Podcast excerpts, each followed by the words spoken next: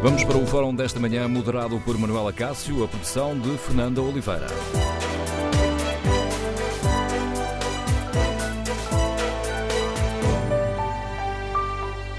Bom dia, no Fórum TSF de hoje abrimos o livro de reclamações sobre a qualidade do transporte aéreo.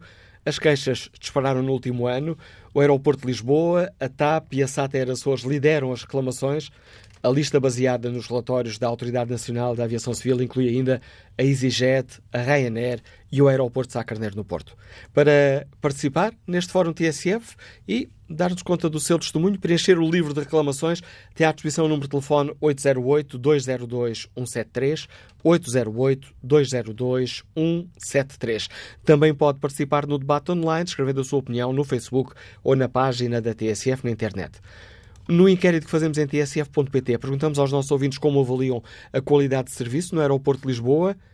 Os primeiros resultados são claros: 71% avaliam como insuficiente.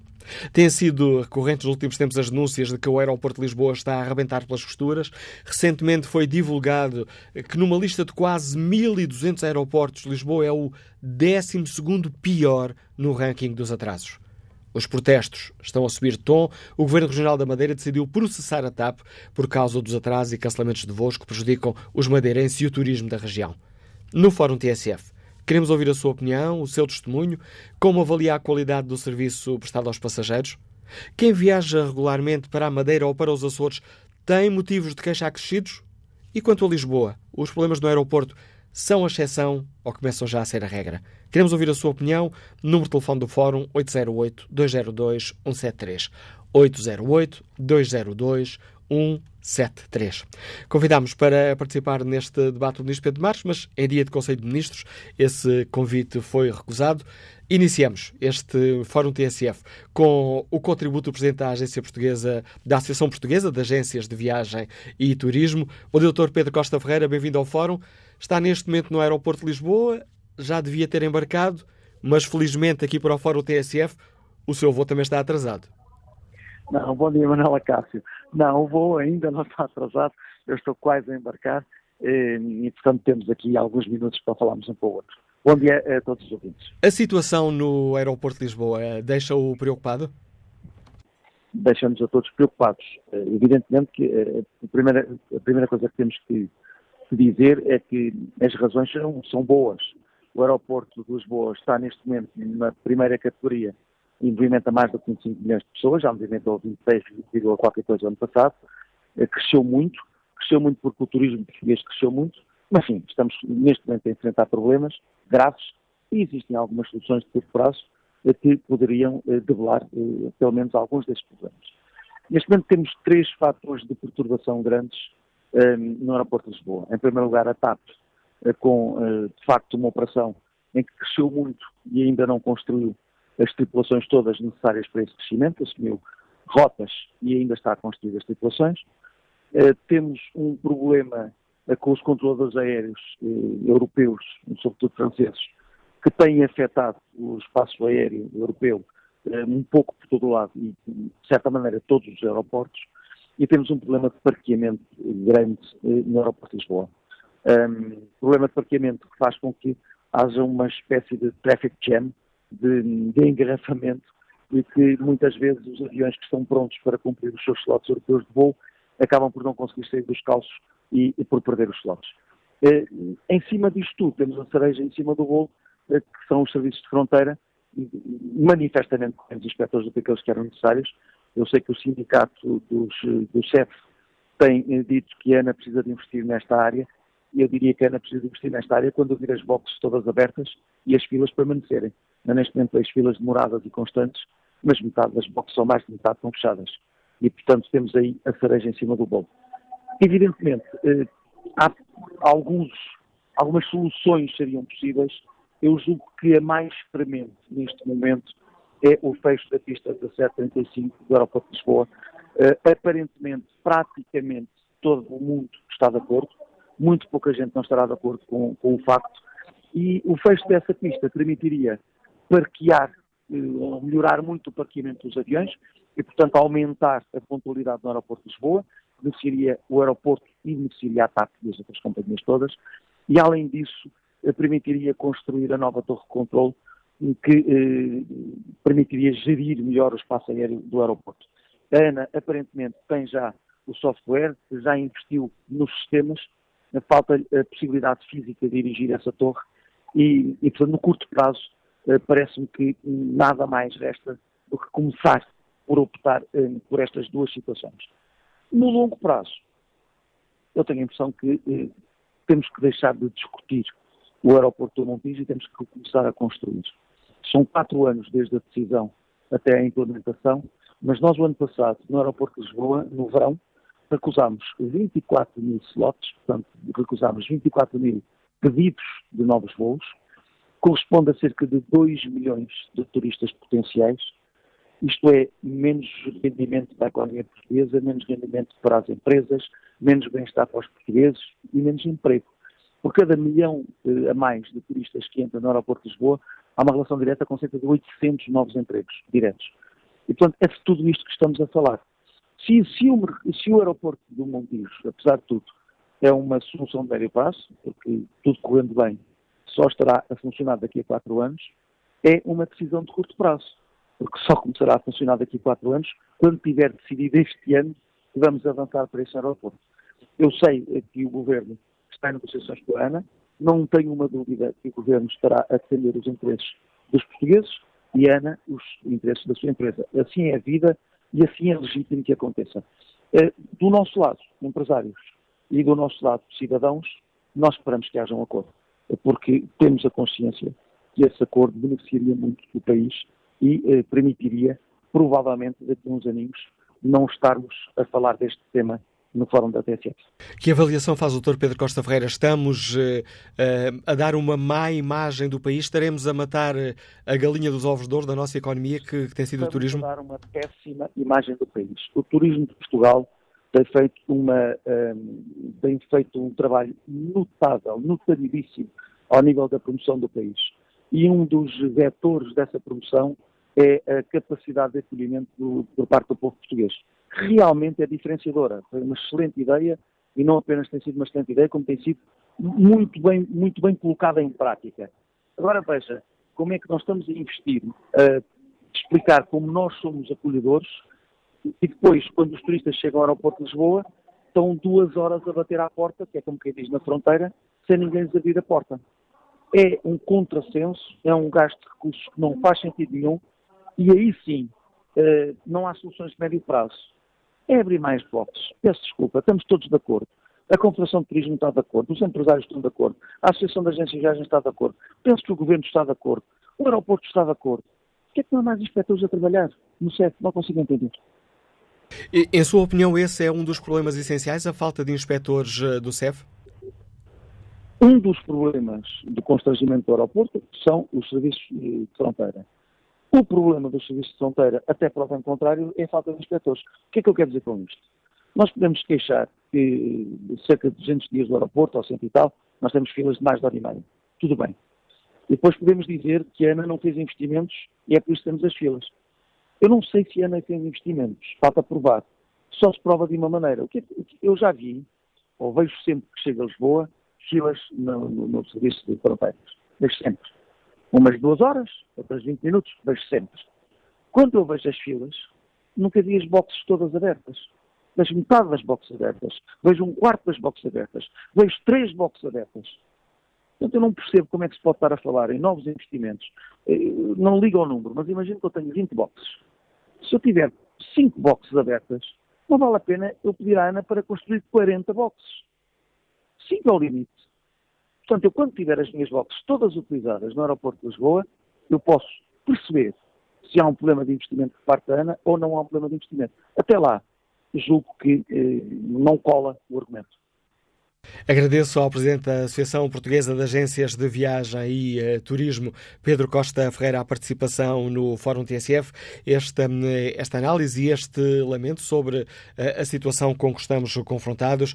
Estamos a dar, sobretudo no aeroporto de Lisboa, uma imagem que está a prejudicar o turismo português e a contrariar, no fundo, as campanhas de publicidade que fazemos no estrangeiro e que têm contribuído para conquistar muitos turistas. A TSF convidou a ANA, Aeroportos e Navegação Aérea, a participar neste Fórum TSF. Aguardamos ainda resposta a esse convite. A TAP não aceitou o convite para participar neste debate, mas a Transportadora Aérea Portuguesa enviou para a TSF um comentário da TAP à questão que hoje aqui debatemos. A TAP explica que, e a TAP recordo que lidera a lista de, de reclamações, isto os dados da Associação Nacional da, da Aviação Civil, na lista de queixas, ou melhor, a lista de queixas é liderada pela TAP, logo a seguir era Açores, uh, ou melhor, a lista é liderada pelo Aeroporto de Lisboa, depois a TAP, depois a Air Açores, uma lista baseada nos relatórios da Autoridade Nacional da Aviação Civil. A TAP explica que é a principal companhia aérea a operar no Aeroporto de Lisboa, é aquela que faz mais voos e, portanto, a mais afetada pelos graves constrangimentos desta infraestrutura aeroportuária.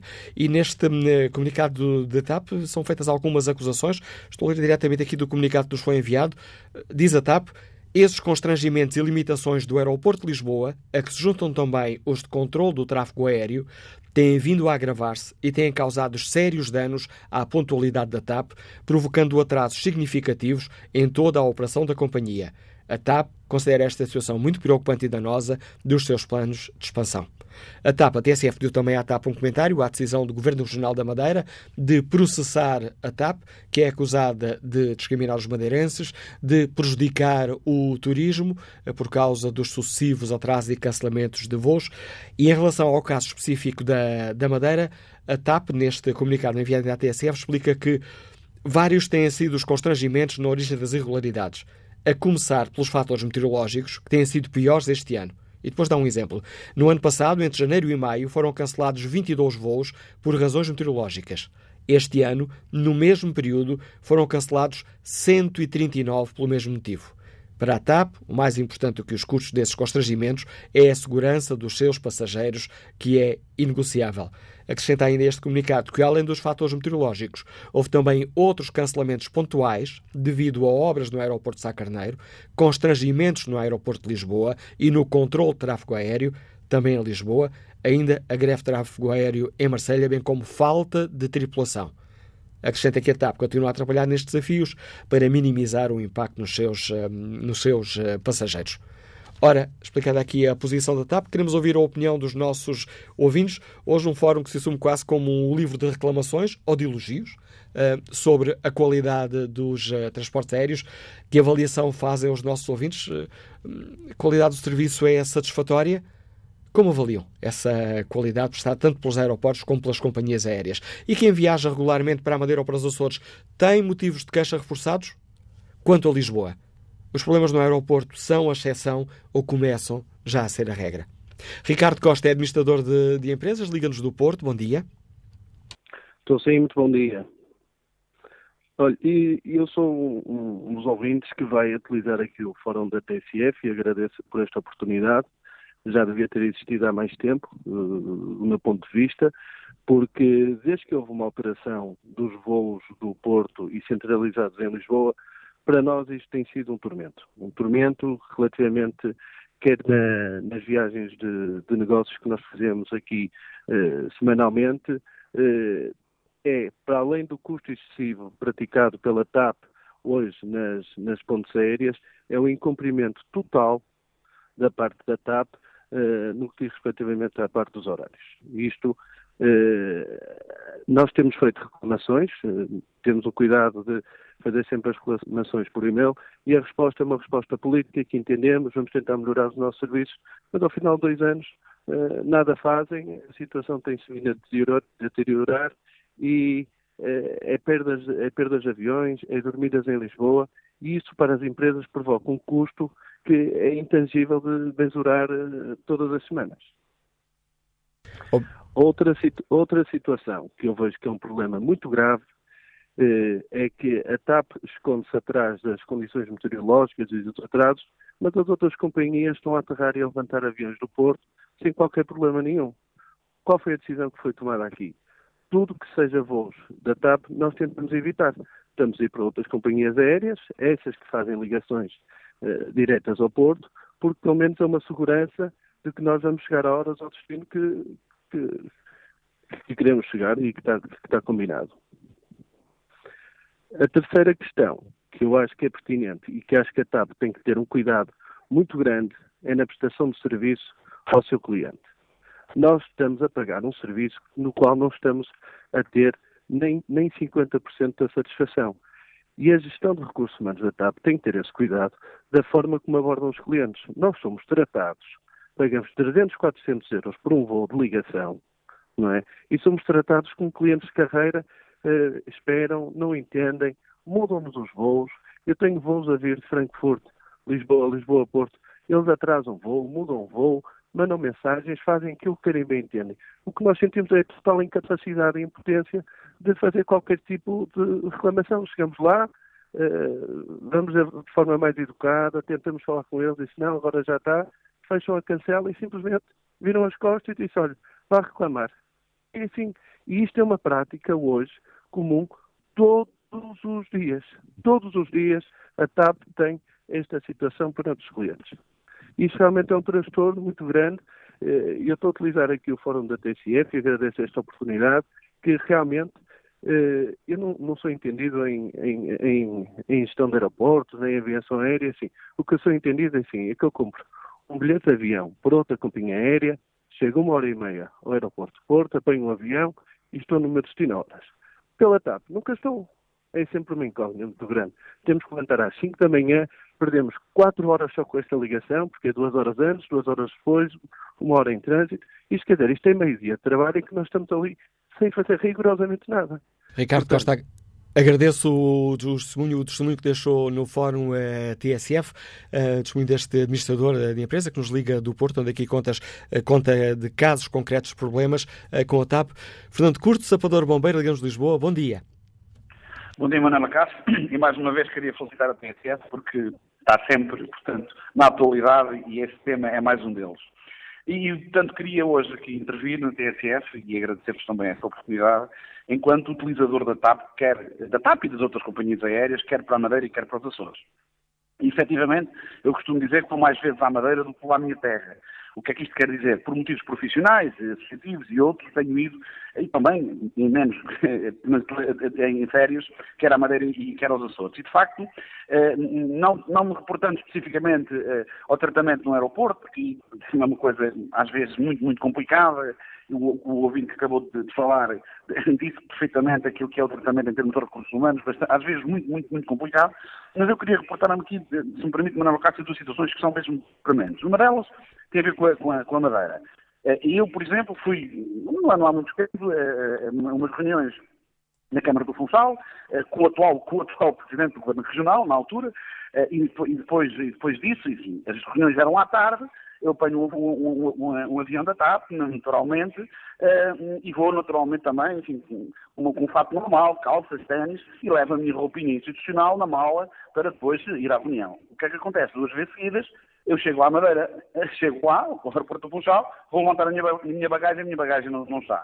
Uma, uma das vezes, ambas, ambas as vezes eu tive que comprar casaco, camisa, calças, sapatos para ir à, à, reunião, é, portanto, que era essa a minha, a minha obrigação. Duas vezes que aconteceu isso. Uma das vezes, é, é, portanto, ainda recebi na Madeira, é, no Funchal, é, é, a bagagem, mas uma outra vez tive que voltar para Lisboa novamente e só depois de alguns, alguns dias é que essa, essa bagagem veio. Portanto, e de facto, Deixe-me dizer, também com toda a sinceridade, fui muito maltratado enquanto utente, uh, assim, muito, muito mal recebido, fiz a reclamação, uh, mas não deu rigorosamente em nada. Para não falar do custo das viagens. Eu, eu cheguei a pagar, e chego a pagar, na viagem para a Madeira, cerca de 300 euros, 315, 310 euros em económica.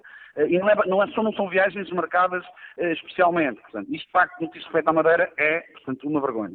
No que diz respeito aos Açores, a situação está um bocadinho melhor agora, porque efetivamente com os low costs os preços baixaram substancialmente, mas aqui, eh, quer eh, os açorianos, quer eh, os continentais e também os madeirenses, têm uma situação complicada nos Açores, porque repare, eles têm, são, são ressarcidos, os açorianos e os madeirenses, por uns valores portanto, que depois eh, eh, o governo lhes paga, mas têm que pagar à cabeça, se me permite a expressão, a viagem, sejam elas de 100, 200 ou 500 euros, e só depois, quando regressam, é que, podem, é que, é que vão receber, portanto, os valores correspondentes à porcentagem do desconto. Mas depois acontece uma situação ainda muito mais grave, que é a situação interilhas, ou seja, os, os, os açorianos para virem a Lisboa, é, é mais barato do que andarem a passar de ilha em ilha, por motivos familiares, de turismo ou profissionais, que é também, digamos, é uma situação extremamente grave. Por outro lado, e, como sabe, portanto, para os Açores é a TAP, a SAP e a e os preços mais económicos, nestes casos, em alguns, em alguns casos, mas neste concretamente na Rener, são mais, estão a baixar os preços. Mas qualquer dessas companhias, quando não tem voos de ligação, eu desloco-me de uma ilha para outra e o que é que acontece? Acontece que tenho que ficar à espera um dia, porventura, para ir no outro dia, para, porque não há voos de ligação. Ou seja, há um benefício de 50 euros, por exemplo, mas depois tenho que pagar estadia, tenho que pagar, tenho que estar um dia, um dia. Ou seja, há um tratamento muito, muito desigual eh, para os naturais, neste caso concreto, eh, para, para os portugueses, deixe-me dizer, que eh, possam viajar para a Madeira ou para os Açores, ou em trabalho, ou em lazer, e de facto o Governo Central e os dois governos regionais têm urgentemente que rever esta situação, porque de facto é uma lástima e uma vergonha esta situação, porque nós não podemos circular nos no nosso país enfim, como é que um, um, um, português que ganha 650 euros quer ir à Madeira aos Açores? Tem que fazer uma economia para ir à Madeira aos, aos Açores, ou seja, ou vice-versa, ou vir ao, ao, continente. São situações que, eh, que são lamentáveis e aqui a TAP e porque é a minha companhia de eleição, deixe-me dizer, é a companhia dos portugueses, é a companhia nacional e que eu, portanto, estimo e que, e que penso que todos os portugueses estimam, e, e também, neste caso, a SATA em relação aos Açores, concretamente, deveriam ter em conta e os governos deviam obrigar essas companhias não só a prestar um serviço público, se for caso disso, mas a garantir que uh, os cidadãos, os portugueses, possam circular e possam viajar no seu próprio país a preços, uh, portanto, muito mais, muito mais em conta, porque vamos à Holanda, vamos a Luxemburgo, vamos aos países da Europa, deixem-me dizer com preços muito mais baratos do que eu me desloco daqui para a Madeira, ou se desloca, deslocam os açorianos entre ilhas, e, portanto, de facto, este é um lamento muito, muito grave. Eu já o senti na pele, como disse Manuela Cássio, os meus, os meus camaradas bombeiros, quer da Madeira, quer dos Açores, que viajam para o continente e do continente para,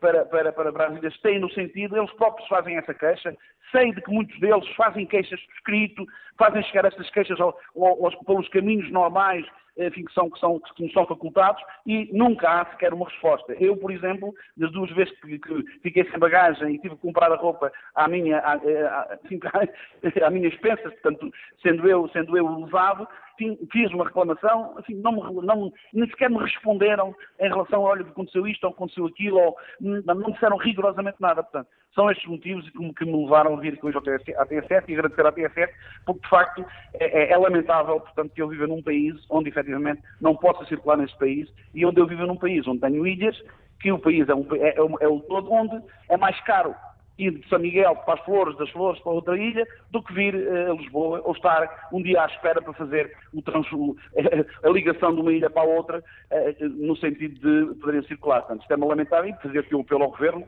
não só da República, deixe-me dizer, mas também ao Governo Regional da Madeira dos Açores, porque vejam, Manuela Carlos, foi instituído e bem, deixe-me dizer, pelo Governo Regional da Madeira, o, o barco que vem de Olhão para o Funchal e, para as Canárias. É, é uma alternativa que é boa, mas segundo eu vi nas notícias, são 23 horas que nós temos que andar de barco.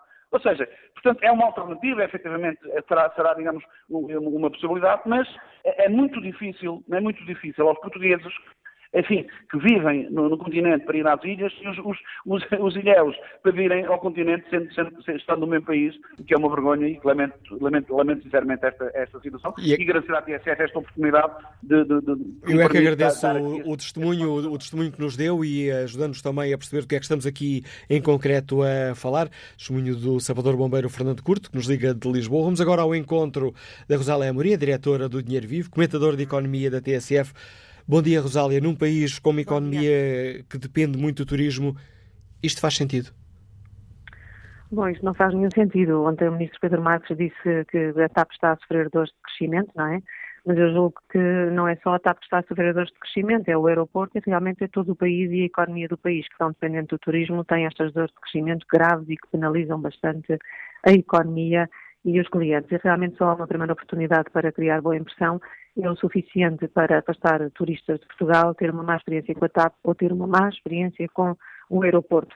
E depois, quando, enfim, quando os portugueses vêm justificar-se com problemas de instrução de pilotos ou ineficiências operacionais, nada disso convence os clientes a fazer as, a, fases com a TAP ou com o aeroporto, porque na verdade se há uma experiência marcante negativa, pela negativa, a primeira tentação de qualquer um de nós, como turista, é não repetir o destino. E isto é grave, porque já se adivinhava, no fundo, que em termos económicos, o turismo iria crescer em Portugal depois das primaveras árabes. Todas as empresas deveriam ter preparado de uma forma muito mais célere a TAP, o aeroporto, o país, porque é o que todas as empresas fazem quando adivinham ou estimam ter um crescimento. Mas aqui hum, parece que não houve preparação não houve preparação e isso vai pagar-se caro do ponto de vista económico. A, a TAP dizia ontem também que, face às dores de crescimento, enfim, vai recorrer a parceiros, conforme, conforme fez constar que vai recorrer a parceiros para resolver os problemas. Mas enquanto recorre e não recorre, já há um rol de queixas gigantesco nas redes sociais e uh, os clientes têm as suas razões, porque há voos atrasados, há voos cancelados. A Lusa dizia que uh, só na semana passada houve cerca de 50 cancelamentos de voos, o que é realmente astronómico, um número gigante. Um, ora bem, eu às vezes até me pergunto se a TAP recorre a parceiros para tentar resolver esta situação, porque é que, por exemplo, o aeroporto não recorre a parceiros? Falou-se muito do aeroporto de Beja, que aliás o presidente da APAF já disse que é uma má solução. Porquê é que não se recorre então a um parceiro, por exemplo, a Alverca, que está a 10, 12 minutos da Portela, para também resolver o problema dos picos no verão e assim não criarmos uma má impressão junto dos turistas, dos nossos clientes e não prejudicarmos a economia, porque se veja não é solução, então há que encontrar novos parceiros, como as companhias fazem. Os aeroportos podem fazê-lo também em Portugal. E acho que essa, essa solução acabou sempre por ficar na gaveta. Ninguém percebeu ainda muito bem porquê porque temos a Força Aérea que está disponível, as autarquias também, eh, até o Presidente da Confederação da Indústria Portuguesa, António Saraiva, Presidente da CIP, já chamou a atenção para esta solução e o que é certo, Manel, é que nada acontece. Se nós estamos convencidos, podemos esperar, em termos económicos, podemos esperar sentadinhos, à espera que o aeroporto do Montijo fique pronto, então eu acho que corremos mesmo sérios riscos de perder turistas. E deixa-me só juntar aqui mais uma nota que eu acho que é importante. A Turquia, a Tunísia e Marrocos estão a crescer muitíssimo, com preços muito competitivos, que nós, aliás, temos estado a avaliar semana a semana, e estão realmente a roubar turistas de Portugal. As reservas no Algarve estão a sofrer uma queda enorme este verão. E a ameaça existe. O mercado é livre, é concorrencial, é competitivo. Se ficarmos sentados, a economia vai sofrer fortemente estas consequências. Uh, o alerta que nos deixa a Rosália Muri, diretora do uh, Dinheiro Vivo, comentadora de economia da TSF, dando-nos aqui também mais dados para percebermos a importância da questão que hoje aqui estamos a debater e as consequências que pode ter para a economia portuguesa este mau cartão de visita que é o aeroporto de Lisboa, com uh, muitas vezes horas e horas de espera para que os turistas consigam entrar em Portugal. Bom dia, Engenheiro Domingos Pinto, Liga-nos do Porto. Bem-vindo ao Fórum TSF. Bom dia, uh, Manuela Cássio. Uh, cumprimentar todo o fórum e agradecer a oportunidade. Eu sou um frequente uh, utilizador uh, do aeroporto de Lisboa. Infelizmente, tenho que me deslocar para vários sítios na, na Europa e somos confrontados constantemente com situações que são dramáticas. um caso concreto um voo, voos uh, que chegam à sexta-feira. Uh, o último voo de ligação para o Porto tem uma determinada hora. Uh, chegámos com voos marcados, chegámos dizendo simplesmente que recebemos uma, uma, mensagem a dizer que o voo não vai ser efetuado. tentámos dirigir a pessoas para obter informações, não conseguimos obter informações concretas, enfim, dizendo simplesmente vá reclamar. A última vez disseram-nos colocaram-nos num autocarro. Uh, este ano é a terceira vez que me acontece isto. Uh, num autocarro que sai, dizem-nos que sai por volta da meia-noite e meia. Uh, da meia-noite e meia acaba sempre a passar entre duas e meia e três da manhã. Chegamos a casa por volta das seis, sete da manhã ao Porto, está aqui. Pagámos um voo, as reclamações nunca dão em nada. quem utiliza este voo constantemente o que se ouve e o que se diz, vamos tentar começar a marcar voos noutras companhias, o serviço é péssimo, portanto, uh, os danos não é só no turismo, que imagino que, e olhas para a cara dos turistas, o desespero é total de, pelo, pelo mau serviço, e acredito que o bom momento que Portugal possa estar a passar e que, que a influência que tem na economia não vai durar muito, porque temos uma infraestrutura que está completamente saturada, não tem Recursos, não sabemos se é problema da TAP, não sabemos se é problema da isso não é um problema dos clientes. Fico uh, surpreendido ouvir um ministro dizer coisas como a TAP está a passar por dores de crescimento. Está aqui. Isto é absolutamente inqualificável como um português ouvir um ministro na televisão dizer com este desplante não o desconhece que é a realidade e recomendo que vá lá eh, com frequência e vê que são pessoas que vêm de trabalho todas as semanas da Europa e que vêm passar um fim de semana para descansar acabam por perder estas horas todas, este desperdício todo, uh, é inqualificável. Quando temos, no fundo, uma infraestrutura no Porto que não está sobrecarregada e deslocam toda, não só portugueses, mas no norte de Espanha, que tem um potencial enorme de crescimento, e deslocam toda a carga para Lisboa, não se entende. Uh, era esta a informação que tinha para partilhar e obrigado ao Fórum. E obrigado por partilhar connosco a sua informação, engenheiro Domingos Pires. Vamos agora ao encontro de Miguel Carvalho, Ligas Lisboa, é técnico de manutenção de aeronaves. Bom dia, Miguel Carvalho. Bom dia, uh, bom dia a todo o auditório, não, são, não sei se me estão a ouvir. Em boas condições. Ótimo. Olha, eu gostaria de, de, falar um pouco sobre este assunto, porque eu já vi tantos debates sobre, sobre isto, e, e a minha primeira pergunta é a seguinte Toda a gente sempre perguntou, e nos, nos governos anteriores e neste, eh, quanto é que custaria Alcochete? E eu pergunto, quanto é que já se perdeu por não se ter Alcochete? Eu, eu gostaria de dizer que a TAP assim, é exatamente igual às outras companhias, porque se formos voar na Lufthansa, na Air France, nós estamos no pico do verão e estes problemas de, de, de reclamações, de atrasos dos voos, em aeroportos com várias pistas, acontece exatamente na mesma. É claro que Lisboa é um aeroporto que, que foi desenhado para os anos 60, 70, 80, no máximo. E, entretanto, já ultrapassou a sua capacidade é muito e é impossível a quantidade de voos que existem operarem com uma pista. É, é absolutamente ridículo. Eu gostaria de, também de perguntar uh, se existe ali uh, toda a zona de Figo Maduro e se há problemas de parqueamento. Aquela zona pouca utilidade tem, a não ser para os militares que vão e voltam de vez em quando para as missões, e quanto a isso acho que Lisboa e o aeroporto poderiam ter alguma instalação exclusivamente para isso. Toda aquela área serve para quê? Eh, não existe parqueamento, por exemplo, para a manutenção da TAP. As pessoas não fazem ideia da complicação que é movimentar um, um, uma aeronave para entrar ou sair de um hangar. Eh, a TAP nunca pôde crescer a nível de manutenção nem aumentar a sua oferta, porque nunca teve espaço para crescer. Eh, todos os fatores eh, juntos que já justificariam há muito a construção por fases de Alcochete. Não tinha que ser tudo de uma vez, nem gastar todo o dinheiro de uma vez. Mas já se tivesse começado há 10 anos atrás, eh, se calhar já estaria pronto. E se calhar já não estávamos a ter esta conversa. Obrigado também pela sua participação neste Fórum TSF, Miguel Carvalho. Vamos agora escutar o consultor Luís Brás, que está no Porto. Bom dia.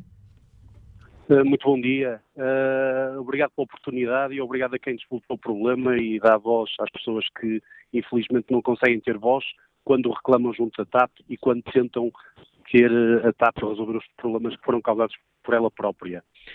Uh, a operação aérea terá muitos problemas, não afetará apenas a TAP, não é apenas um problema de TAP, é um problema de aeroportos, de capacidade, de serviços de estrangeiros e fronteiras, certamente, só que a TAP eu diria que já deve ter alcunha de TAP Air Atraso Portugal, porque é verdade que as outras companhias também têm atrasos e ainda o último uh, participante referiu, falou precisamente disso, só que as pessoas não são tratadas da forma como a TAP as trata. Uh, se a Lufthansa tiver um atraso, uh, arranja alternativa paga pelo atraso e, caso eh, o voo não se efetue naquele mesmo dia, eh, arranja hotel e tudo é feito de uma forma automática. Eu sou uh, frequente uh, passageiro, portanto, a TAP há 20 anos. Uh, e viajo também com outras companhias muito frequentemente. Na passada terça-feira cheguei de Roma, aliás, interessante, pode ser um dado também interessante para, para, se perceber como é que a situação está. O voo da manhã de Roma, que saiu de Lisboa, estava em Lisboa nesse dia, uh, por volta das seis e meia da manhã, é um, foi um, voo, um, avião da Aigle Azur, uma companhia low cost uh, francesa. Nós, quando chegamos ao avião, pensávamos que havia algum engano, mas não. Uh, era um avião ofertado pela TAP para fazer aquele voo. A própria tripulação da TAP, ao que sei, também foi surpreendido e não sabia que o avião em que iam uh, tripular naquele dia era um avião da Egla Azul. Pelo menos a, a, as, as, funcionárias de, de bordo não sabiam. Portanto, um voo normal da TAP, Lisboa-Roma, que foi feito com um, através de uma companhia, uh, através do lugar de uma companhia low cost. No regresso, ainda no mesmo dia, cheguei a Lisboa e teria, tinha que ir para o Porto, porque infelizmente os voos diretos para o Porto foram, eh, foram eh, eh, cancelados há uns anos atrás e foi implementada a fantástica ponta aérea. E aqui eu não sei se existe discriminação para os passageiros da, da Madeira e dos Açores, o que eu sei é que os passageiros do Porto são altamente discriminados há uns anos para cá pela TAP, por causa desta fantástica ponta aérea que funcionou relativamente bem durante os primeiros meses, talvez numa tentativa de, de provar ao Presidente da Câmara do Porto que estava errado e que através desta fantástica manobra logística a coisa iria funcionar, o que é verdade é que ela não funciona. E, e, e houve aqui também já um participante hoje que referiu, uh, o último voo que sai de Lisboa para o Porto, não, na realidade não existe, que sai de Lisboa às 11 e um quarto da noite, não existe. Esse voo é na realidade um autocarro que é disponibilizado e é a única alternativa que a TAP fornece aos passageiros que compraram bilhete Lisboa-Porto. Portanto, eu na terça-feira cheguei às 5 e meia da manhã a casa, quando deveria ter chegado mais tardar à meia-noite e meia. Portanto, uh, isto é, é algo normal. Obrigado, Luís, obrigado, Luís Brás, pelo testemunho que nos deu. Mais uma, mais uma página escrita aqui neste livro de reclamações. Para participar, tem à disposição no telefone 808-202-173, 808-202-173. Vamos já nesta reta final da primeira parte do fórum, ao encontro do arquiteto Ricardo Pereira, que nos liga de Lisboa. Bom dia. Ah, bom dia. Um, queria dar o bom dia ao, à Sra. Manela Cássio, a todos os ouvintes. Um, sobre a questão da TAP, eu acho que é importante nós, nós recuarmos um bocadinho no tempo e percebermos que a TAP uh, uh, tem tido alguns problemas. E, e, problemas até pelo que todos os ouvintes têm descrito, não pelos funcionários em si, mas principalmente por questões de gestão. Uh, eu sou, sou, durante muitos anos uh, e desde muito novo, sempre viajei para o Porto Santo e sei perfeitamente que, que, a TAP, por exemplo, como era a única, uh, a única companhia que fazia a ligação de Lisboa a Porto Santo, ou Lisboa a Funchal e depois Porto Santo, cobrava preços impraticáveis, o que fazia com que chegasse a pagar 400 euros para ir ao Porto Santo. Atualmente, este verão, eu posso lhe dizer que ficava o mesmo preço e passar uma semana de férias a Nova York ou ao Porto Santo. E, território nacional a uma distância bem mais curta. Uh, o que é que acontece? Uh, é preciso nós lembrarmos que as questões de gestão da TAP não têm a ver com os trabalhadores. Ponto 1. Um, têm a ver com decisões da administração e têm a ver com decisões uh, que são aceites pela tutela do governo. Pronto. Eu lembro-me que no anterior, no, no anterior, governo, que estava com a febre da privatização da TAP, deixou que a TAP não, se, não, não evoluísse, estagnasse, que, que, que gerou uma onda à volta da TAP para justificar a privatização, sendo que anunciou desde o início que a solução para todos estes problemas apontados seriam a privatização. E depois, quando a privatização acontece e depois aquele novo esquema deste atual governo, que ninguém sabe muito bem se a TAP é pública, se é privada, o que é que é, uh, não resolveu absolutamente nada. E questões como uh, pôr uh, aviões de outras operadoras a, a, a, fazer voos da TAP, como acabou o ouvinte de, de, de contar. Isso eu, eu, eu, era bom que se visse qual é que é a percentagem de voos atualmente nos voos de médio curso, ou seja, estamos a falar de voos da, da, para a Europa e para o Norte da África, qual é que é a percentagem de voos que a TAP anda a fazer com, com, aviões de outras companhias e quais os motivos para que isso aconteça. Obrigado, Ricardo Pereira. Peço desculpa por o interromper, mas tinha aqui o meu controlador aéreo a fazer-me sinal que temos que aterrar esta primeira parte do Fórum TSF. Voltamos a descolar a seguir às notícias das 11.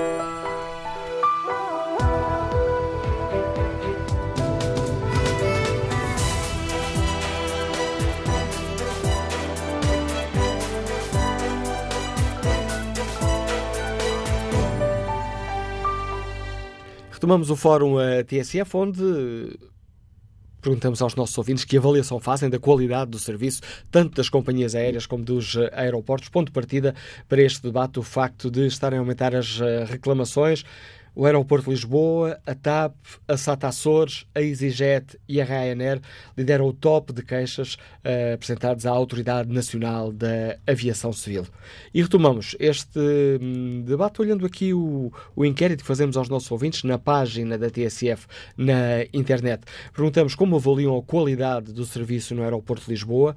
58% dos ouvintes consideram que é insuficiente, 7% suficiente 25% qualificam de bom, uh, de boa qualidade uh, do serviço no aeroporto de Lisboa. 4 dizem mesmo que é muito bom. Queremos ouvir a opinião dos nossos ouvintes neste fórum que é uh, que pode ser visto quase como uma espécie de livro de, de reclamações e retomamos o debate com o contributo do Presidente do Sindicato da Carreira de Investigação e Fiscalização do CEF, o Serviço de Estrangeiros e Fronteiras. Acácio Pereira, bom dia, bem-vindo ao Fórum TSF. Temos ouvido ao longo destes hum, dos últimos meses que um dos problemas no aeroporto de Lisboa seria a falta de, de inspectores. Ainda há pouco esse problema foi salientado logo na abertura do Fórum TSF pelo presidente da Associação Portuguesa das Agências de Viagem e Turismo, que apontou como um dos principais problemas para as demoras da entrada uh, em Portugal dos uh, turistas o, o, o, facto de uh, existirem poucos inspectores do CEF. Qual é a situação neste momento? Mantêm-se os problemas ou a situação está melhor, Cássio Pereira? Bom dia. Olha, uh, o problema do aeroporto de Lisboa também se resolve com pessoal, mas não só com pessoal. Uh, naturalmente, nós podemos drenar para lá o número de funcionários que pretendermos e o problema vai continuar sempre. Nós, neste momento, temos os terminais de passagem uh, completos e o problema mantém-se. Nós temos que ter presente o seguinte: o aeroporto de Lisboa e também os outros, mas sobretudo este, uh, o seu, digamos, operador uh, privilegiou sempre a parte comercial em detrimento da parte, digamos, da principal função que um aeroporto deve ter, que é um agar, um aerogar, um desembarque, um desembarque de passageiros. Naturalmente, numa primeira fase, procurou transferir-se a responsabilidade dos problemas do aeroporto para os inspectores do CEF. Uh, neste momento é sabido que esse não é, não é um constrangimento por si só, o constrangimento é total, o aeroporto de Lisboa está completamente em stress e as filas existem tanto na parte do CEF como na parte dos demais uh, intervenientes no processo, quer seja a zona da alfândega, quer seja a zona da segurança, propriamente dita privada, no fundo, há um constrangimento total do aeroporto. Portanto, concentrar ou dizer que o problema reside numa entidade é falso. Nós, neste momento, os inspectores do CEF estão a fazer um esforço ao nível nacional, foram, foi reforçado o aeroporto de Lisboa, recorrendo, recorrendo a funcionários que vêm de todo o país, eh, e, portanto, neste momento a situação eh, é, é possível fazer, está a ser feito. Agora, transferir para o CEF a responsabilidade pelos problemas do aeroporto é falso, continuo a dizer. Naturalmente, temos que ter aqui também presente o seguinte: a infraestrutura do aeroporto de Lisboa concentra os passageiros, desembarcam-os todos numa, numa central, chamemos assim.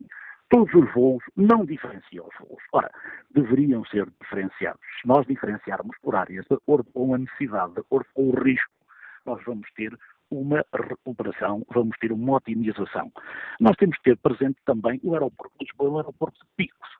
Em determinada altura, uh, os, os, voos ocorrem, ocorrem todos uh, concentrados nesse período horário. Ora, uh, dessa forma, é impossível, dar razão, deveria ser feita uma melhor seleção criteriosa dos slots dos, dos dos uh, aviões, digamos assim. E depois temos a parte, a parte propriamente funcional. Não é funcional, é um aeroporto antigo, uh, ao nível do que são os terminais de passagem dos serviços estrangeiros e fronteiras, não têm segurança, não têm a necessária segurança, ou esquece rapidez e segurança, essas duas coisas é impossível existirem, uh, e temos também de dar nota que, ao nível do que é o investimento a fazer no serviço e no controle de passageiros, os chamados rápidos, eh, de controlo automatizado de, de dados eh, necessitam de um upgrade. Naturalmente, a tecnologia pode aqui ajudar. Não sendo eh, a questão a falta de inspectores do CEF o problema essencial, mas é também parte deste problema ou o número de inspectores é perfeitamente suficiente para as necessidades? Não, eu, eu disse e repito, eh, naturalmente, nós neste momento estamos a correr-nos de uma solução de recursos, é, há recursos de um a outro lado. Do resto do país, para o aeroporto de Lisboa, naturalmente, precisamos de mais gente. Isso é óbvio. Mas, neste momento, há responsabilidades ao Serviço de Estrangeiros e Fronteiras e aos seus inspectores pelos problemas do aeroporto é falso. O problema do aeroporto reside na infraestrutura em si, reside na gestão da infraestrutura. Essa é, é, é, esse é o ponto fundamental.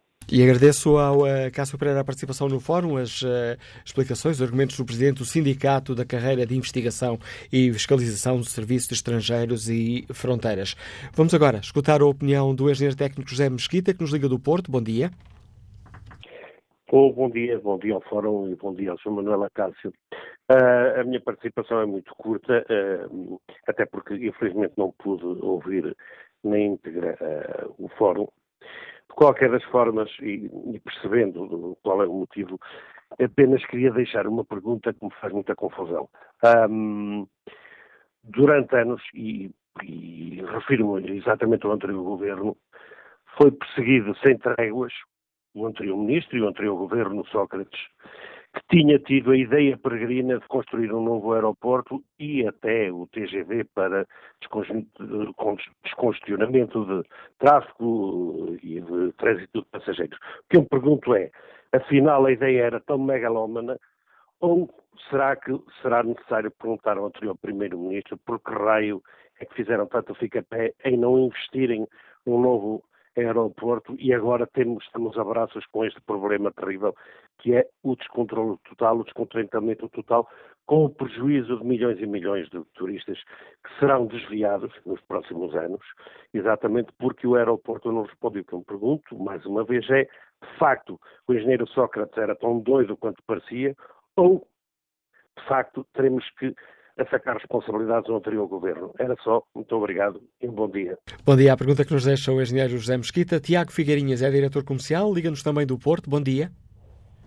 Muito bom dia. Não sei se me estão a ouvir bem que eu estou em viagem. Estamos, se continuar assim, não há problema. Estamos a ouvi-lo em boas condições. Ótimo. Antes de mais, quero agradecer a oportunidade de falar. Uh, as, minha, a minha, as minhas opiniões são curtas. Eu sou uma pessoa que viajo bastante. Estive cá também vários fornecedores e clientes no Porto. Uh, evito sempre a TAP, apesar de ter como opção sempre produtos e opções nacionais. Uh, neste caso, evito sempre a TAP porque uh, os atrasos são constantes e, e evito sempre isso. Temos também a situação de, dos, das pessoas que me visitam cá que já até brincam com o nome da TAP, que é TAP é Take Another Plane, é para ver ao ponto em que chega a nossa companhia aérea.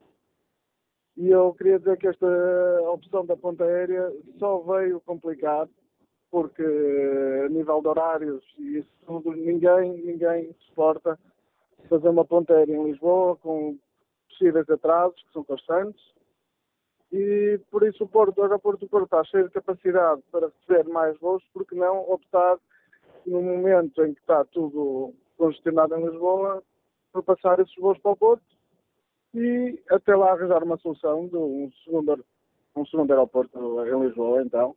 Não concordo, mas uh, é o que é necessário, então vamos para frente. Obrigado pela oportunidade e muito bom dia. Muito bom dia. Que opinião tem uh, Filipe Matos, industrial, que nos escuta em Pombal? Bom dia. Sim, muito bom dia. Bom dia a todo o Fórum e especialmente ao Dr. Manela Cássio, de realmente nos proporcionar este momento de manifestarmos algumas posições em relação a, aos aeroportos e aos voos das várias companhias. Eu queria referir aqui um ponto muito importante, que é o seguinte. Nós, eh, no aeroporto, não vamos apanhar um comboio, não vamos apanhar um táxi, eh, não vamos apanhar um outro meio de transporte onde a gente estica o braço ou espera cinco minutos na estação para ser apanhado. Nós marcamos voos com uh, determinado tempo, com tempo uh, suficientemente uh, para com tempo suficiente para que as coisas sejam devidamente organizadas.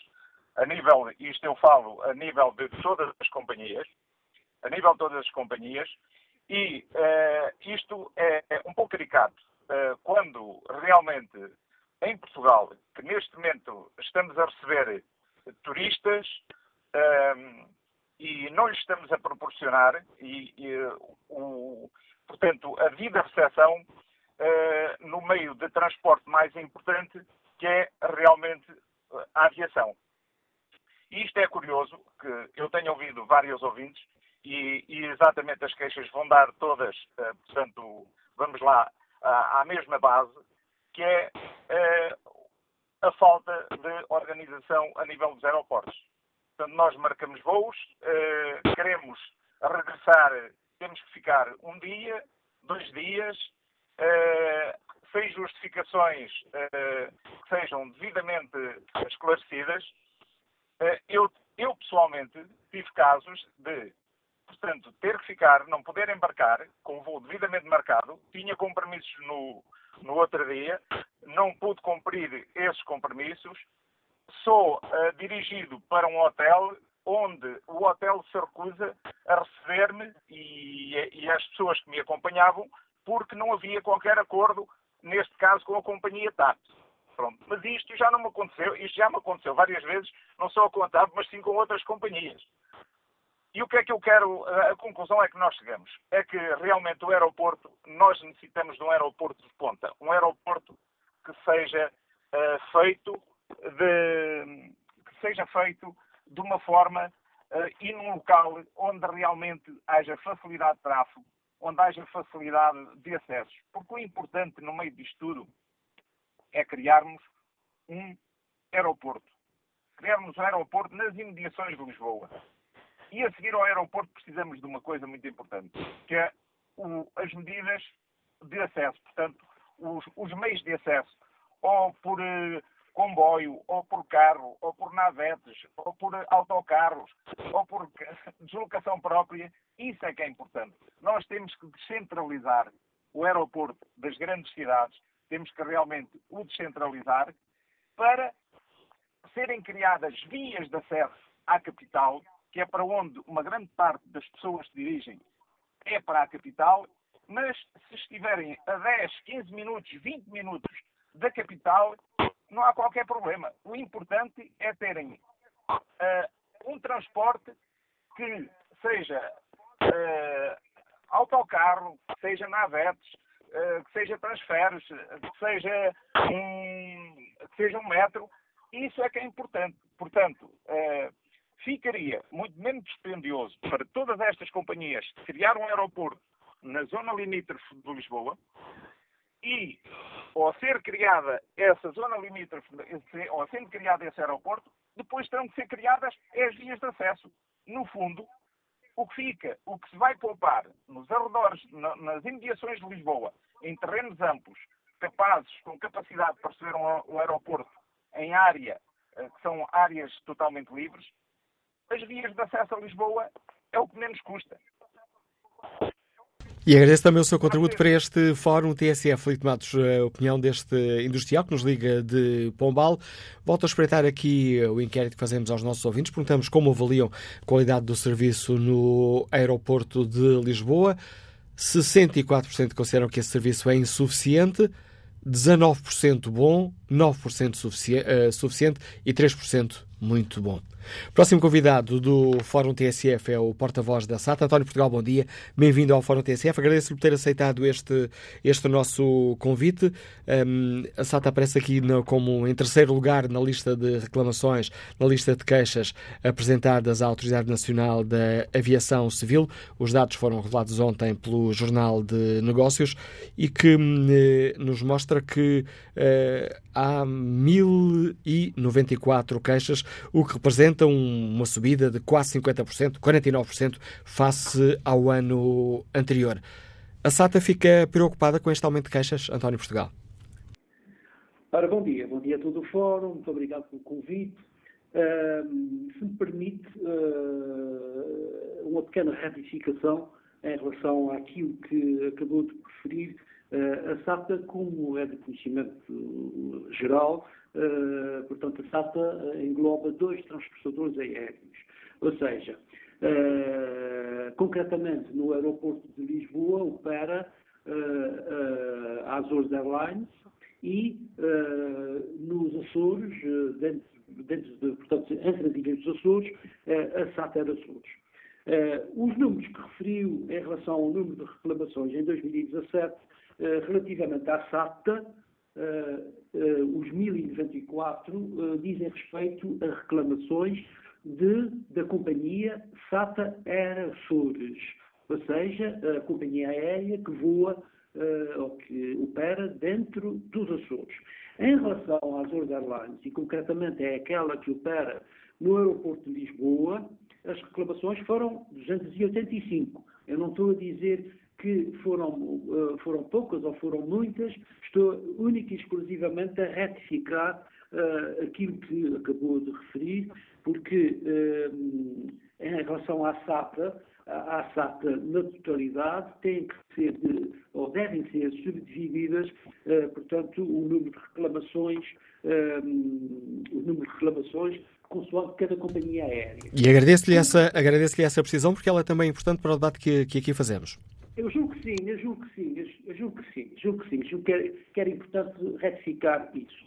Agora, uh, não restam dúvidas e, e, e, fazendo, e fazendo, digamos, a minha, a minha intervenção diretamente relacionada com uh, o aeroporto de Lisboa, que tem sido aquele que tem sido debatido, uh, debatido até agora, e as condições oferecidas pelo próprio aeroporto, aí é a Azores Airlines que opera e, de facto, existiram para um total em 2000 e 17 de 1852 voos realizados à saída do aeroporto de Lisboa, uh, existiram, posso dizer, 67 voos que foram efetivamente cancelados e uh, um total de passageiros transportados à volta dos 250 mil passageiros e em relação a, digamos, a, aos passageiros que foram efetivamente uh, afetados por irregularidades eh, sejam atrasos, sejam uh, cancelamentos,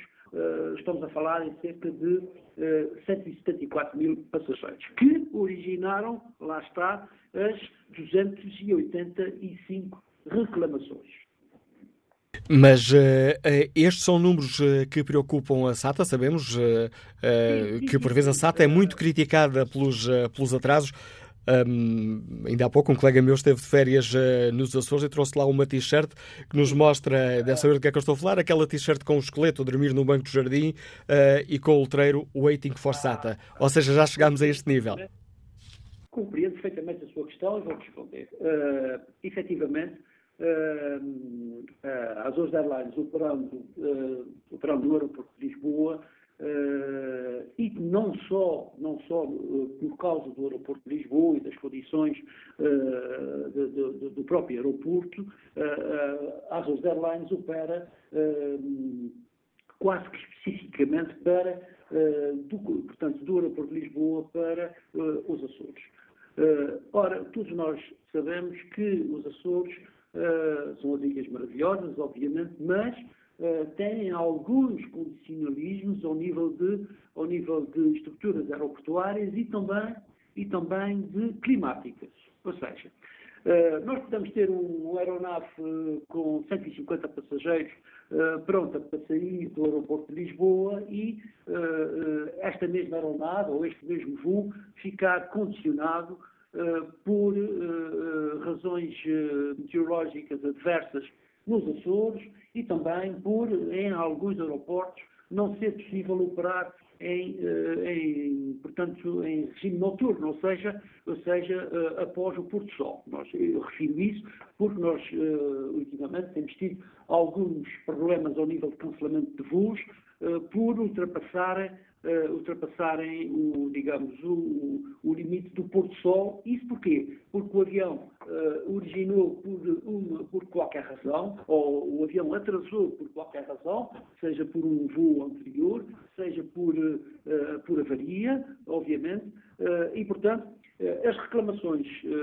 do, dos nossos passageiros recebem sempre um tratamento específico em relação, em relação às satisfações que nós devemos dar. Concretamente, os passageiros que reclamaram e que reclamam da, do transportador aéreo Azores Airlines, concretamente no aeroporto de Lisboa, têm a ver quase que exclusivamente com atrasos, é verdade, uh, tem a ver com, tem a ver com uh, alguns cancelamentos que, uh, que efetivamente foram, tiver, aconteceram porque devido, a, a, devido quase que na totalidade a condições, às condições meteorológicas adversas e também, e também, e é importante referir, a capacidade hoteleira presentemente em Lisboa, embora tenha existido um boom uh, no número de unidades hoteleiras, novas unidades hoteleiras em Lisboa, a Azores Airlines tem tido grande dificuldade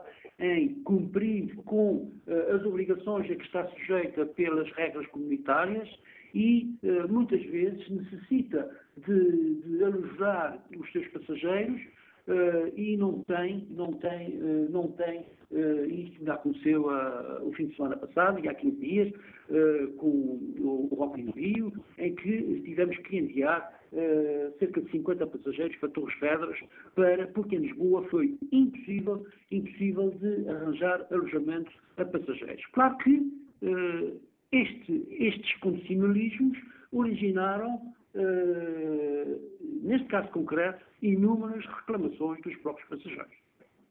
Agradeço ao Território Portugal, porta-voz da SATA, o contributo que trouxe aqui ao Fórum TSF, uh, comentando esta questão que hoje uh, debatemos, explicando os argumentos da SATA, que está também no top das queixas apresentadas à Autoridade Nacional de Aviação Civil. João Pinto Marques é gestor, liga-nos de Cascais, bom dia. Muito bom dia. Está-me a ouvir bem? Em boas condições, pelo menos razoáveis, João Pinto Marques. Perfeito, muito obrigado. Bem, muito obrigado por me deixar participar. Eu vou só contar um exemplo que me aconteceu na terça-feira na ponta aérea Lisboa-Porto-Lisboa. Tinha o voo às 8h30, o voo foi adiado para as 22h55, sem qualquer pedido de desculpas, sem nada.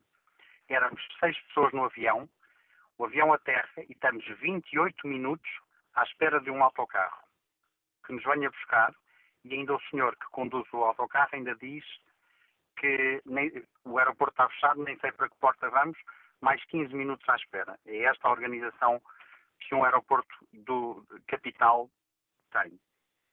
E este é um caso real que nos aconteceu, foi o, voo TAP 1959.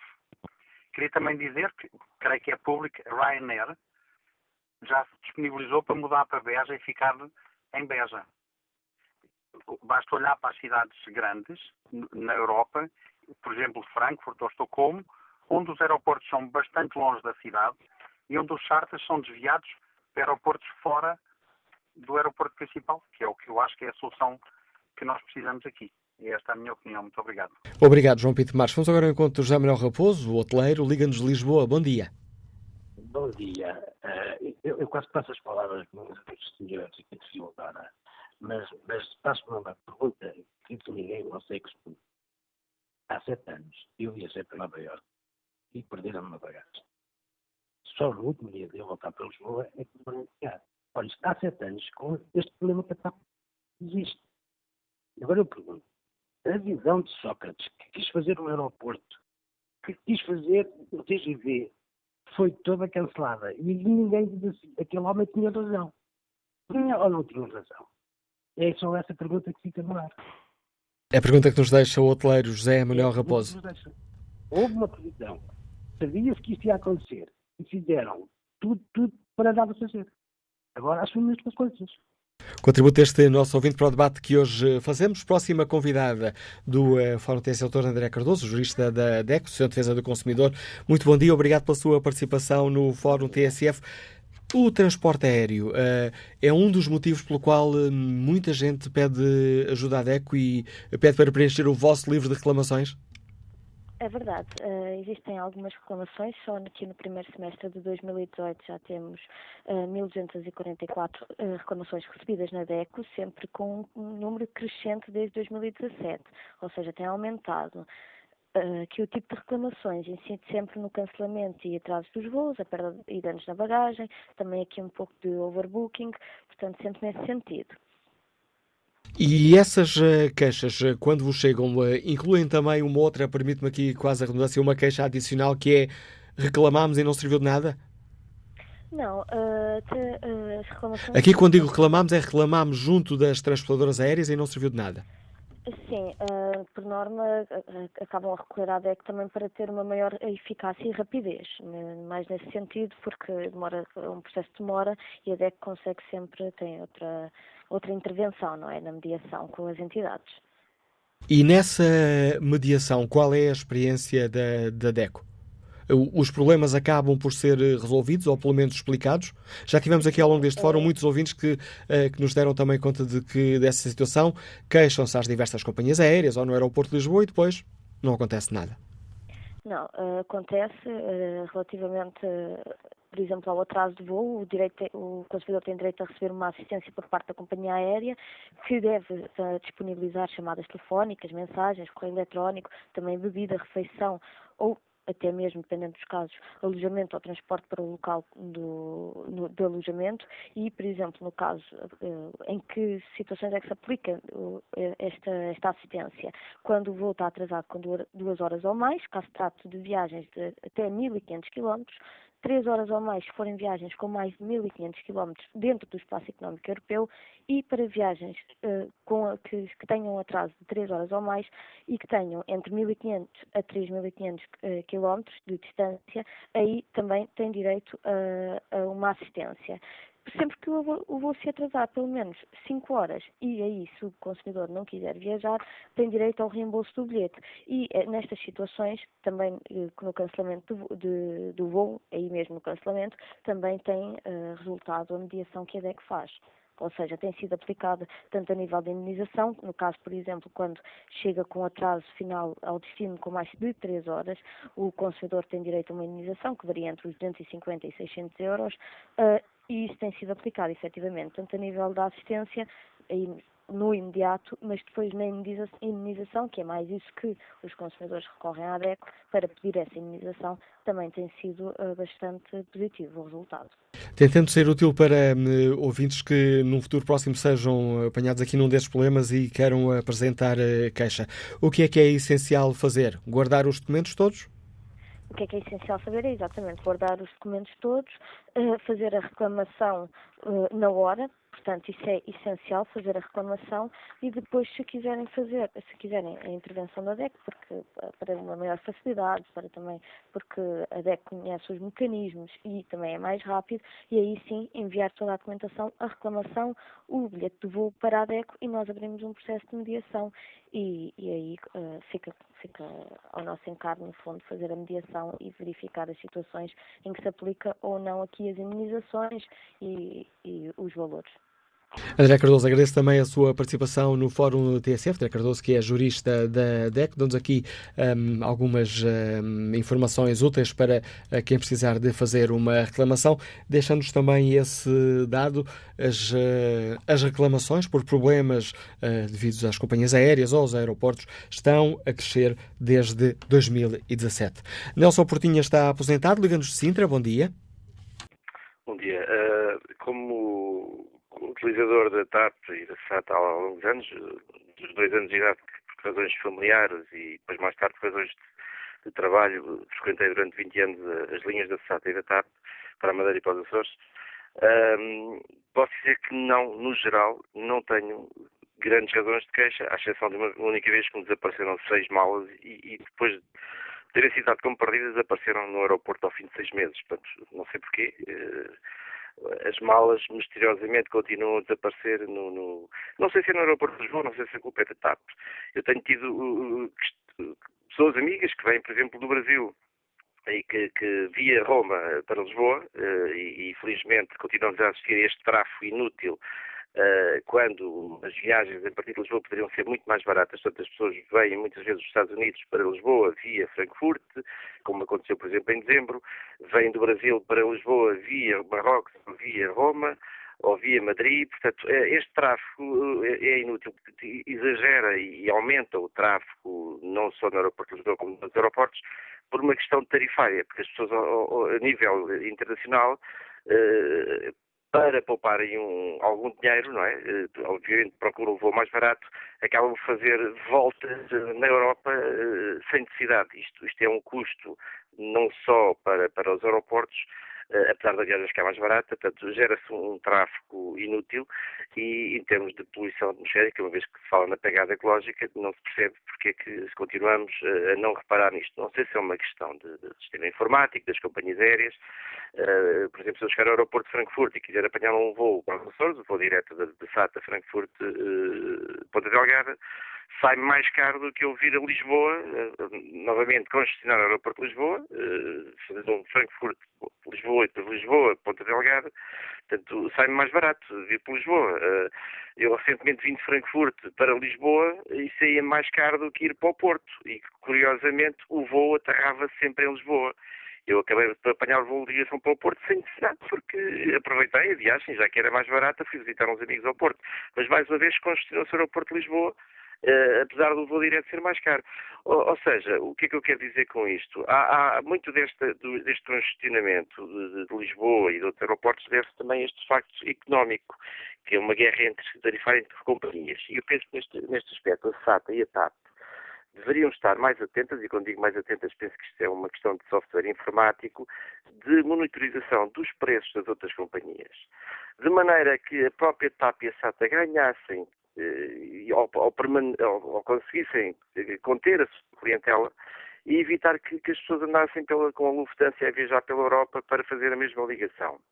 Uh, no que toca ao Porto Santo, já ouvi há pouco um ouvinte dizer, por questões pessoais e profissionais, os voos são exageradíssimos, são, são, tabelas realmente exageradíssimas. Não se, não se compreende como é que nós temos um voo de Lisboa para Londres, ou para, para Paris, ou para, para Roma, 25 euros, 50 euros, digamos assim, e para o Porto Santo se pague 200, 300, 400 ou 600, como eu já paguei há meia dúzia de anos atrás uh, por um simples fim de semana, portanto, em que tive passar o Natal a Lisboa com a família e fui obrigado a pagar mais de 600 euros por, por uma viagem de, ida e volta em dois dias.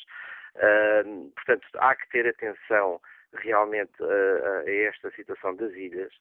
Uh, e já agora deixo o Manuel Cássio para não me estender muito mais, já que se fala em pontos aéreos e já que temos o aeroporto em Beja, porque não eh, deslocaram então os, os, os vir a Ponta Aérea para Beja também, já que há um problema de estacionamento em Lisboa e, em vez, e não temos comboio para Beja, nem temos uh, transportes decentes para Beja, porque não então pôr o, o, nosso, o nossa ponta aérea também a, a, a, a funcionar entre Lisboa e Beja.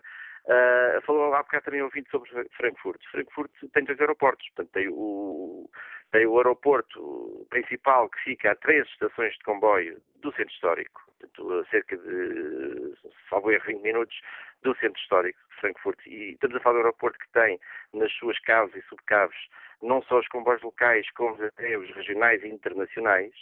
Eh, tem, tem exemplo, é um aeroporto completíssimo. Não sei porque é que em Lisboa construíram uma Gar do Oriente, em que para fazer a ligação do Gar do Oriente para o Porto, temos que saltar para o metro, ou para um autocarro que vai dar uma volta de não sei quanto tempo, ou para um táxi, isto, e com, com acessos, por exemplo, para pessoas em cadeira de rodas, impossíveis. É impossível um, um deficiente em cadeira de rodas conseguir sair no, no metro da Gar do Oriente, por exemplo, e fazer uma ligação ao aeroporto. Um, Portanto, não, não, não se compreende quando é que se, quando se programa nossa, as nossas estações de transportes, não se pense nisto logo à partida. Gastam-se milhões na mesma e não se trata de fazer esta interface fácil e, e, e, e cómodo. Por exemplo, quem chega, um, um, turista que venha uh, a Lisboa apanhar um cruzeiro vindo de qualquer parte da Europa, ou vice-versa, chega a Santa Apolónia, não tem uma ligação direta ao aeroporto. Portanto, não, o comboio não vai, o metro também não, eh, acaba ali. O autocarro nem sequer imagino, mas penso que também não. E a única alternativa realmente é um táxi que passa e congestiona mais uma vez o nosso centro da cidade. Portanto, há que, há que pensar isto tudo no, no global e, e, os transportes realmente terem ligação, não só quando a falar das linhas de Sintra, Cascais e a linha do Norte, ter ligação dentro da cidade entre os transportes e outros, como deve ser, mas também a tal ligação ao aeroporto. E, e, e com, com, isto melhoraríamos não só a vida dos nacionais, como também dávamos uma imagem diferente para o turismo. As sugestões que nos deixa eh, Nelson Portinho. Vamos agora ao encontro de Juliano Oliveira, motorista, está em Lisboa. Bom dia. Motorista está em Lisboa. Bom dia. Juliano Oliveira, bom dia. Não parece haver aqui um problema com este nosso ouvinte. Vamos uh, ao encontro do empresário Nuno Moreira, que nos liga do Porto. Bom dia. Olá, muito bom dia. Antes de mais, muito obrigado pela, pela oportunidade. No entanto, eu gostaria uh, de dar a minha opinião em relação a dois pontos de vista. Primeiro, em relação à TAP e segundo, em relação à infraestrutura aeroportuária em Lisboa. Nós sabemos que a infraestrutura aeroportuária em Lisboa dizem, hipoteticamente, que está esgotada. Ela não está esgotada. Quem viaja em Lisboa sabe que tem perfeitamente picos em que existem maior afluência de aviões de conexões internacionais, nomeadamente a TAP, que domina mais essa situação, e também temos as companhias aéreas low cost, as companhias aéreas que fazem Lisboa como ponto a ponto, não é? Pronto. Sabemos que existem horários dentro do aeroporto de Lisboa que estão, que existem gaps de voos, poderia perfeitamente ser desviado de aviões para esses horários, uma questão operacional, e também sabemos que neste preciso momento existe um aeroporto, que é o aeroporto de Veja, que tem condições suficientes para albergar eh, vários tipos de voos ou desviar vários tipos de voos. Eu sou um, eu sou um, um empresário que viaja frequentemente por toda a Europa e a uh, América do Sul e verifico que realmente Lisboa, eu evito, eu evito uh, viajar na TAP, eu vou explicar qual é o motivo. E segundo, eu evito ir a Lisboa por causa destes constrangimentos que existem. Por vezes, estes constrangimentos que existem são, de certa forma, eu acho que são uh, uh, provocados, esta confusão toda para que haja uma certa pressão, uh, nomeadamente para a construção do novo aeroporto aí na, na margem sul de Lisboa, não é? Muito bem. Mas é muito bem mal porque nós sabemos que temos infraestruturas aeroportuárias, nomeadamente que são subaproveitadas no caso do Porto e também subaproveitadas no caso do Beja, que de uma vez por todas podiam pegar na TAP, convidar a TAP, não é? ficar fazer a operação toda de voos de ligação, tudo no aeroporto de Beja, depois mudavam toda a operação para o aeroporto de Beja, voos intercontinentais e voos uh, uh, longo curso e médio curso. Hum? O que acontece? Ia, ia, de certa forma, desmobilizar bastantes voos e disponibilizar nas pacas uh, vários lugares para outras companhias aéreas que fazem ponto a ponto, precisam mais de Lisboa em si para o turismo, como, como vejo também em termos de, de, distância de Lisboa, são uma hora e meia de, carro ou de autocarro, não é?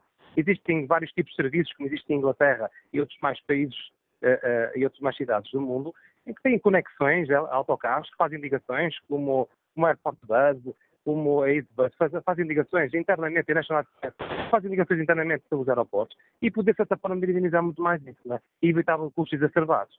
Em relação à situação da TAP, propriamente dita.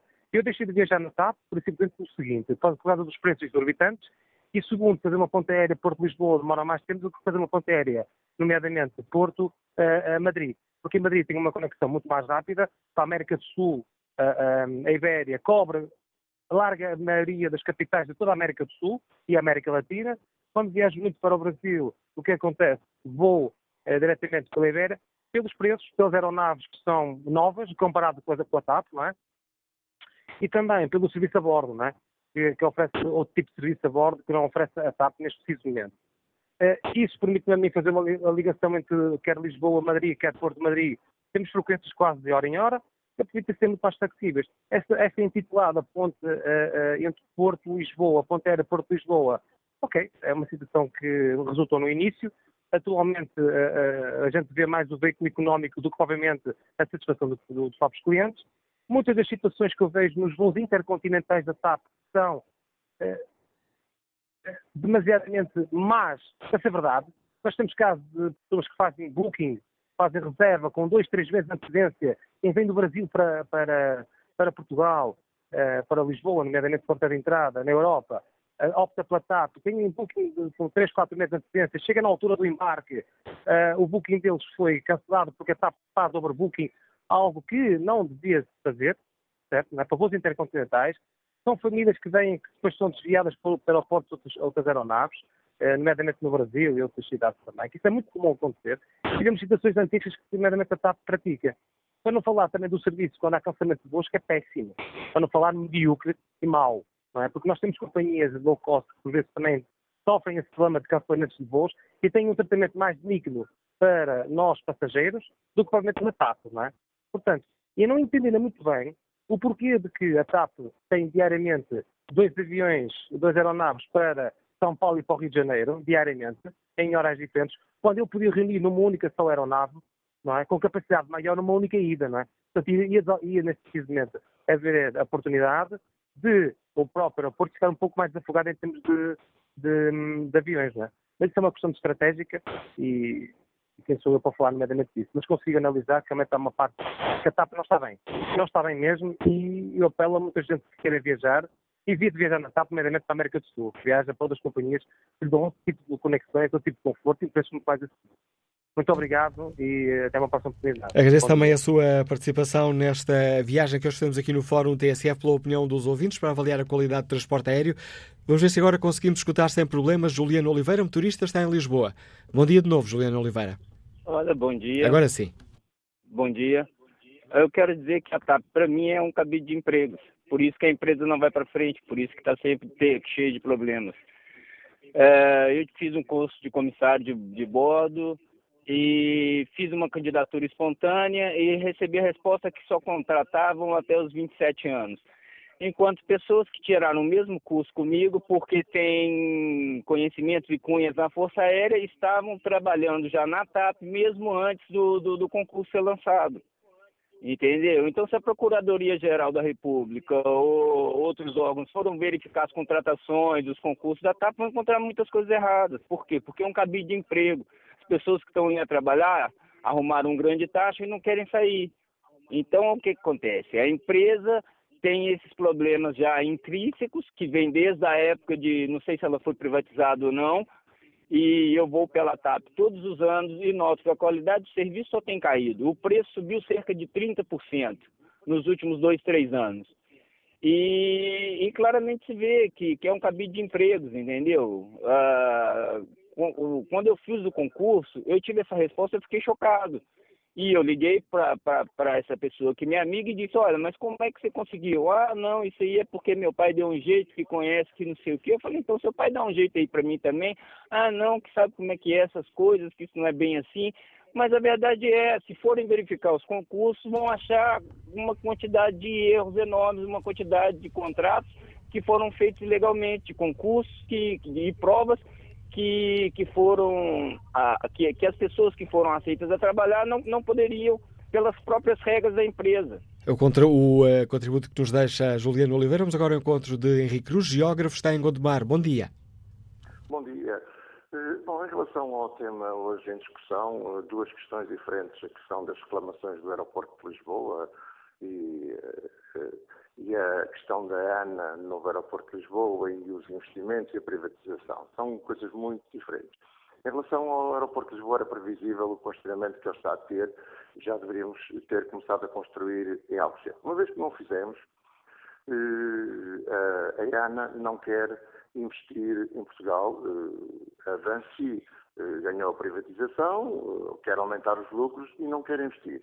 O caso mais gritante é que os aeroportos portugueses estão com muito baixos índices de pontualidade, a nível mundial estão na última divisão, e o caso do Porto é um investimento simples, fácil de executar, basta só eh, que no Porto se faça um taxiway, um caminho paralelo à pista até ao fim da pista, que tem espaço, que não é preciso estudos, que não é um investimento de milhões, e a ANA continua a não fazer, o que contribui para que nos dias de nevoeiro não é, o tráfego eh, no Porto eh, seja mais complicado e falta uma pista, uma, um caminho paralelo de circulação, né, é a pista, que é um investimento muito leve. Também quando há eh, vento de sul, que não é o dominante aqui, é nortada, e o taxiway quando há nortada é suficiente, o que já existe, mas quando há vento sul também obriga os, os, aviões a ir ao final da pista, eh, ocupando um slot um, espaço de pista e congestiona o aeroporto do Porto. Em relação a Lisboa, a, a, a ANA quer tirar o máximo de rentabilidade. A dona da ANA, que é a Avanci, tem outros interesses. A dona da ANA, a Avanci, é a dona da Luz ao Ponte, que tem exclusivo das pontes entre Vila Franca de Xira e a Foz do Tejo. E quer que seja o Estado a construir a terceira ponte de Lisboa e a pagar. Porque já tem exclusivo eh, da ponte de Vasta Gama, mais a ponte de Incebel. Só não tem a ponte da Luzia, que seria a ponte que serve o aeroporto de Alcochete, eh, o futuro grande aeroporto de Lisboa, que será necessário construir, mesmo que andemos com o remendo do Montijo. O aeroporto, ou melhor, a transformação da base aérea de Montijo é caríssima, tal como é demonstrado, e quem ouvir Carlos Matias Ramos sabe disso, a construção numa zona nudosa é uma, não tem estudo de impacto ambiental aprovado, ainda falta a discussão do estudo de impacto ambiental, e a, a ANA vai eh, empurrando com a barriga para a frente, vai alimentando a polémica, quando já podiam construir uma pista, ou duas, ou três, ou quatro, ou cinco, ou seis em Alcochete, com estudo de impacto ambiental aprovado, com eh, estudos de tráfego também aprovados, e é mais barato construir em Alcochete uma pista para low cost, com uma aerogar provisória, com 500 milhões de euros, em três anos, constrói-se uma pista que já ficaria para o futuro aeroporto, se fosse necessário construir mais pistas eh, na zona de Campo de. O Montijo é um remendo e a Vancy e a IANA eh, eh, estão a tentar que o caso seja declarado urgente para não ter estudo de impacto ambiental, para não haver discussão pública numa zona de estuário sensível e mais, a luz ao ponte quando se construiu a Ponte Vasta Gama, não conseguiu fazer uma saída direta ao Montijo. Quem quiser ir este momento ao Montijo tem que ir andar mais dois quilómetros e depois voltar para trás, porque não era, não foi autorizada a construção de um nó direto ao Montijo à saída da Ponte Vasta Gama. Com a justificação do novo aeroporto de Montijo, que vamos ultrapassar os estudos de impacto ambiental, as discussões, e agora vai ser tudo permitido e a Luz ao Ponto vai ter um acesso direto ao Montijo, fomentando a especulação imobiliária, fomentando o crescimento urbano do Montijo e fomentando o tráfego da Ponte Vasta Gama. E agradeço também um importante contributo que trouxe a este fórum. Henrique Cruz, peço desculpa por ter de lhe cortar a palavra, mas tenho que terminar aqui este fórum. Já, utiliza, já ultrapassei em quase dois minutos o tempo que estava disponível. Um fórum TSF onde batemos a qualidade, ou, neste caso, a falta de qualidade do transporte aéreo.